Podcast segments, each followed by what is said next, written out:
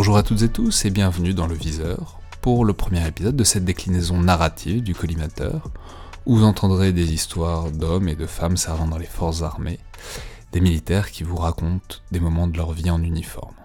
Alors, je vous en ai déjà parlé, je vous ai déjà un peu expliqué rapidement le principe dans l'épisode de fin d'année de la semaine dernière, et je vais quand même repréciser tout ça avant le premier épisode. Alors, on a appelé ça dans le viseur pour jouer sur le collimateur, sur l'idée du dispositif de visée, mais il faut pas avoir pour autant l'idée que c'est forcément des histoires d'action mortelle où on tue des gens, ce que peut amener euh, l'image du sniper, mais enfin, c'est tout de même souvent des souvenirs d'opérations euh, que viendront vous raconter ces militaires au micro. Le titre n'est pas forcément définitif d'ailleurs. Si vous avez de meilleures idées en écoutant les épisodes, n'hésitez pas euh, à nous les suggérer.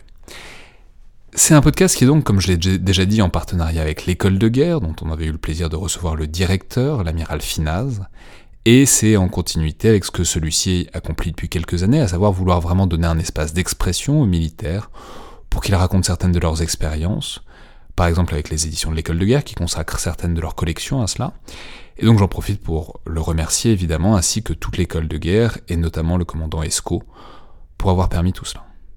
D'un autre côté, pour moi c'est évidemment très pratique parce que l'école de guerre est pas loin de l'IRSEM, et que les officiers qui s'y trouvent peuvent plus facilement venir au micro que d'autres militaires qui se trouvent hors de Paris, et ce sont par ailleurs évidemment des gens très intéressants avec de très belles expériences. Mais le podcast il sera pas forcément limité, j'espère bien que d'autres militaires d'ailleurs viendront un jour, pas forcément que des officiers d'ailleurs, euh, viendront donc à ce micro qui leur restera toujours ouvert.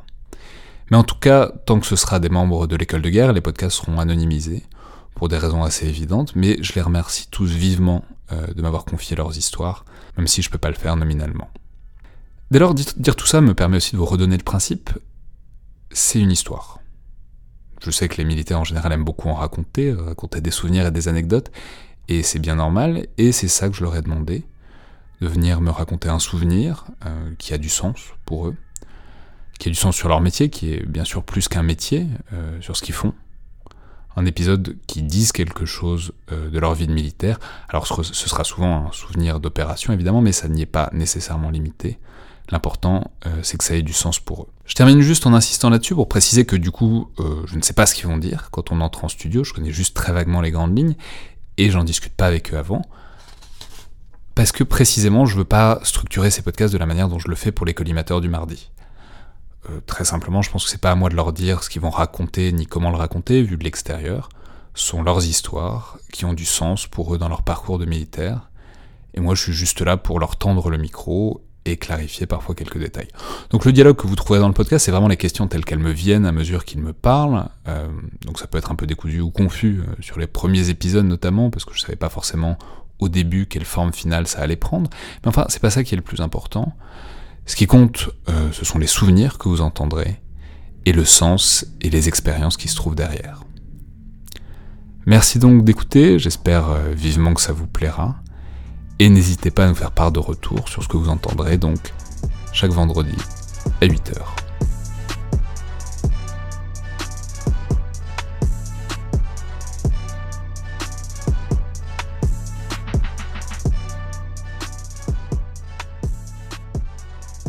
Bonjour commandant. Euh, vous êtes euh, chef de bataillon dans l'infanterie, vous avez notamment servi au 126e régiment d'infanterie euh, à Brive. Et merci beaucoup d'être là. Merci.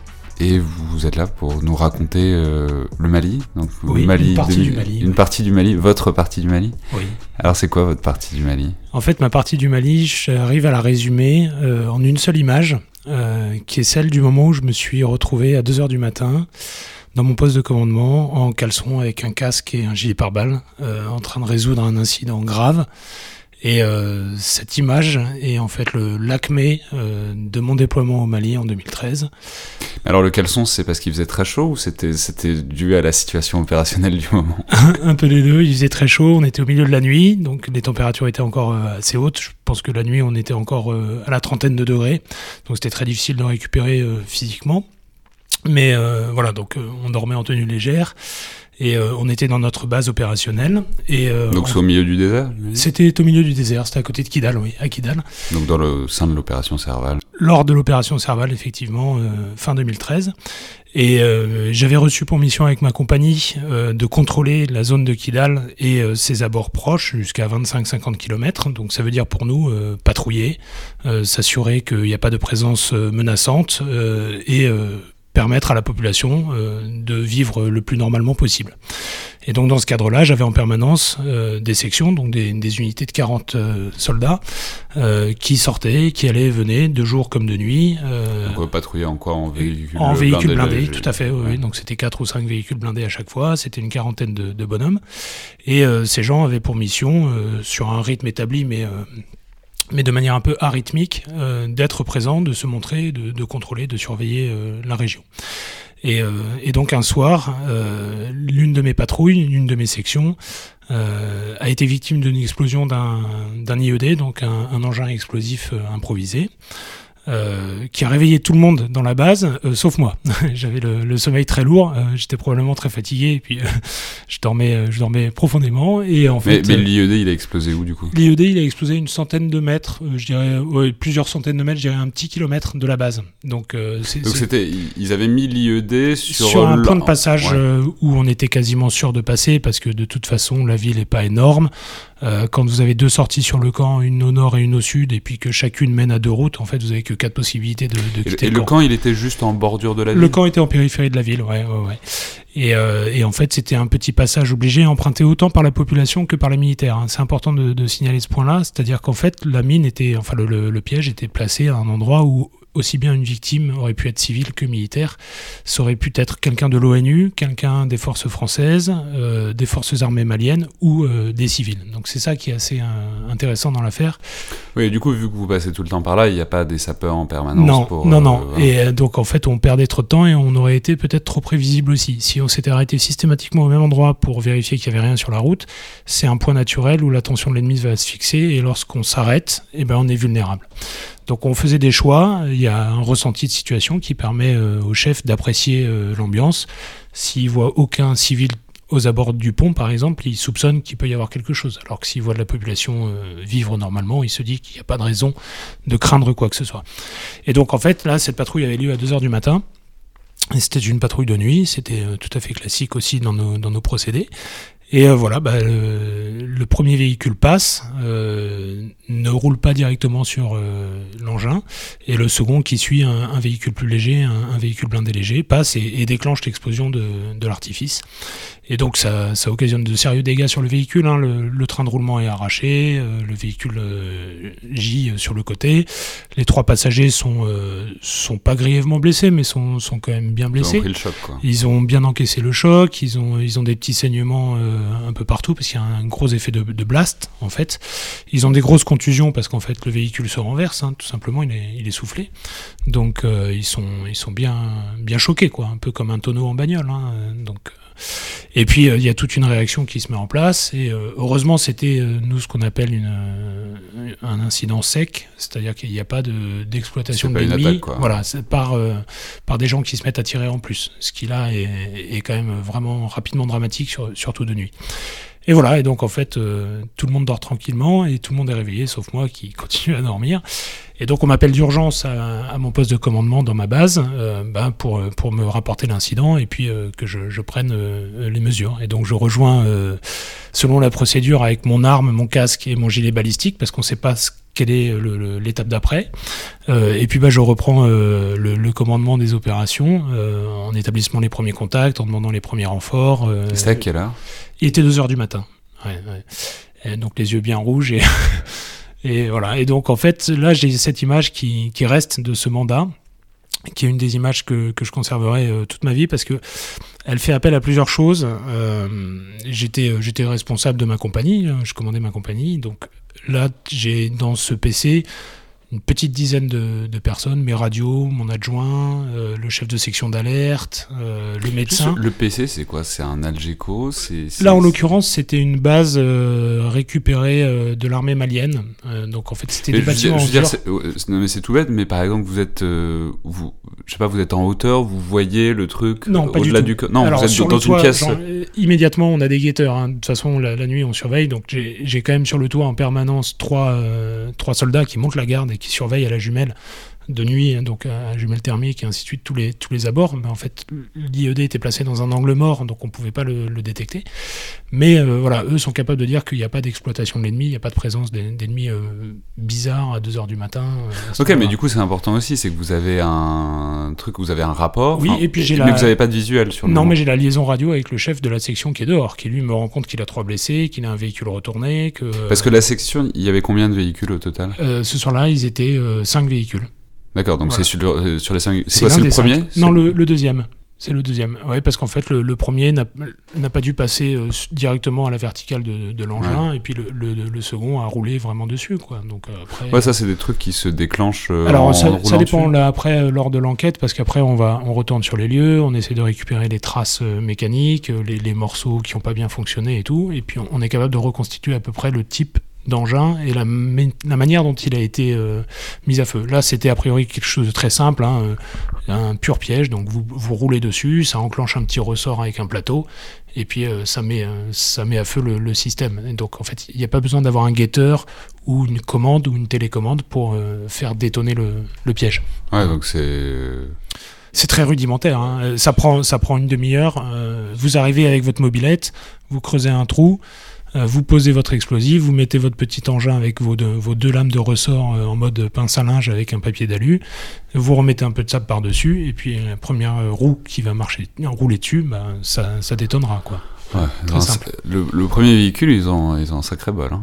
Ouais, alors euh, en fait, je pense que le premier véhicule étant plus lourd, parce que le premier véhicule c'était un VAB, aurait moins souffert, je pense. le deuxième est quand même trois ou quatre fois plus léger et donc a beaucoup plus ressenti euh, proportionnellement l'impact. Mais euh, le premier, ce serait peut-être pas renversé d'ailleurs.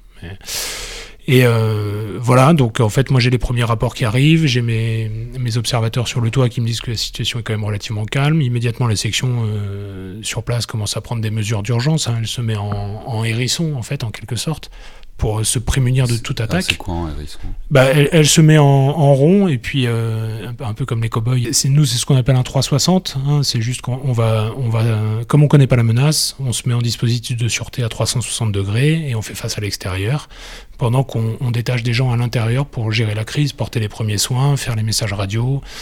Euh, préparer éventuellement l'arrivée d'un hélicoptère ou des choses comme ça. Donc c'est des acteurs réflexes en fait hein, pour nous. Et puis euh, et puis voilà, donc je suis dans mon PC et là en fait tout le monde me regarde. Et, euh, et là je crois que c'est l'un des moments où j'ai vraiment ressenti ce que c'était que qu'être un chef en opération avec une une attention des subordonnés soumis à la décision ou au prochain prochain bond du chef en fait. en quelque sorte, tout est suspendu parce que tout le monde vous regarde et attend que vous donniez la direction dans laquelle on va partir. Et tout va se mettre en œuvre derrière très naturellement et très facilement. Ouais, et puis c'est le culminement aussi d'une carrière de chef, d'être capable de se faire obéir en caleçon.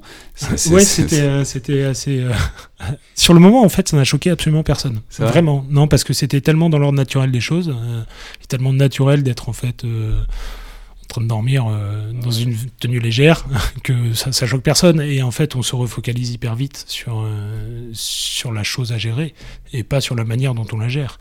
Et euh, après, ça nous a beaucoup fait rigoler et ça nous a bien servi aussi d'exutoire pour évacuer la, pression entre nous. Après, quand la section a fini par rentrer, après qu'on lui a envoyé de l'aide, les médecins, tout ça. Le lendemain, quand ah, on ça, mais alors il se passe quoi? Donc vous avez un ah, bah, véhicule retourné Ouais, on a tout un process. Donc là, dans ce cas-là, moi, j'ai en permanence, j'ai une section qui est d'alerte, euh, c'est-à-dire qu'elle est censée réagir euh, en 5 à 10 minutes, quel que soit le type d'événement, être prêt à partir. Donc là, immédiatement à mon PC, en fait, viennent euh, le chef de section, l'adjoint de la section, prendre les ordres, la situation tactique. Et en fonction de ça, nous, on adapte les renforts. Donc là, en l'occurrence, on réveille aussi le médecin, on réveille euh, toute son équipe de, de, véhicules sanitaires. Comme on sait qu'on a des dégâts matériels, on réveille aussi les mécanos avec un, un véhicule de remorquage. Et on monte une manip où on gère et on agrège euh, des besoins spécifiques en plus. Donc le, le lieutenant s'occupe de tout ça prépare sa, sortie et puis euh, se porte au secours de la section qui est restée sur place, euh, isolée, parce qu'elle n'a pas les moyens de traiter elle-même le problème, la, section sur place. Et du coup, ça prend combien de temps à peu près avant que tout le monde soit à l'intérieur des murs euh, au chaud quoi? Ah bah là ça nous a pris euh, on va dire deux bonnes heures parce qu'on a fait les choses proprement parce qu'en fait on veut pas non plus tomber sur un, un suraccident donc on, on, vérifie autour de nous qu'il n'y ait pas d'autres mines, d'autres pièges, on prend le temps de bien faire les choses. La situation est quand même assez simple entre guillemets parce qu'il n'y a pas d'exploitation par tir direct par des, des tireurs embusqués. Donc en fait c'est pas confus. C'est confus les 30 premières secondes, le temps de l'explosion, le temps qu'on comprenne ce qui se passe. Après, la situation n'est plus confuse. Donc, c'est assez simple à gérer. Et, et dans ce cas-là, on peut prendre le temps de, de, prendre le temps. Mais du coup, l'idée, c'est de rien laisser dehors. Quoi. De... Ah bah, l'idée, c'est vraiment de, oui, déjà d'assurer de, le soin des blessés immédiatement, parce que ça, c'est le plus critique. Et surtout de ne pas abandonner le matériel, de ne pas en perdre. Et, euh, parce qu'après, ça peut être... Euh, exploité par l'ennemi. Si on abandonne un véhicule, euh, ça peut être filmé. Euh, c'est une manière de propagande aussi derrière, euh, en disant regardez, on arrive à, à provoquer du mal. Ou voilà, donc on, on, a, on, essaye aussi de récupérer un maximum de données sur le. Peut-être qu'il y a des, des, des, choses qui ont été oubliées par, par les terroristes. en creusant leur, leur trou et en posant leur piège ou, ou des choses comme ça. Et sachant qu'après on revient deux trois jours oui, après. après. il y a une enquête, etc. Voilà. Vous et les là, on avez retrouvés un... ou pas? Alors on les a pas retrouvés, enfin en tout cas pas moi, euh, puisque moi j'ai quitté le Mali euh, deux mois après. Mais euh, en tout cas, on nous a envoyé des spécialistes, un peu comme la police technique et scientifique. Hein. On a ce, ce, cette capacité-là dans les armées. Donc, on m'a envoyé par avion une, équipe, donc qui vient faire des, prélèvements scientifiques pour savoir quel type d'explosif c'est, parce qu'après on arrive à, déterminer que à Kidal et à Thessalite, c'est le même explosif fabriqué artisanalement. On retrouve les mêmes dosages, donc on sait que c'est le même le même groupe. Voilà. Et puis après, on remonte et, et, potentiellement on tombe sur une empreinte sur un morceau de téléphone, sur un bout de plastique et, et, donc ça permet d'agrémenter de, des bases. Et puis quand euh, un mois, deux mois, six mois après, lors d'un contrôle, on prend les empreintes d'un type suspect et puis on s'aperçoit qu'en fait elles étaient sur un bidon d'explosifs euh, trois mois avant à Kidal. Et voilà. Et c'est comme ça qu'on arrive à démanteler les, les réseaux terroristes. Hmm. Et dernier truc, et les, les trois soldats qui les sont... trois soldats, sont, euh, ça a été assez difficile à gérer, notamment ils, sur le ils plan ont été évacués, psychologique. Alors oui, bien sûr.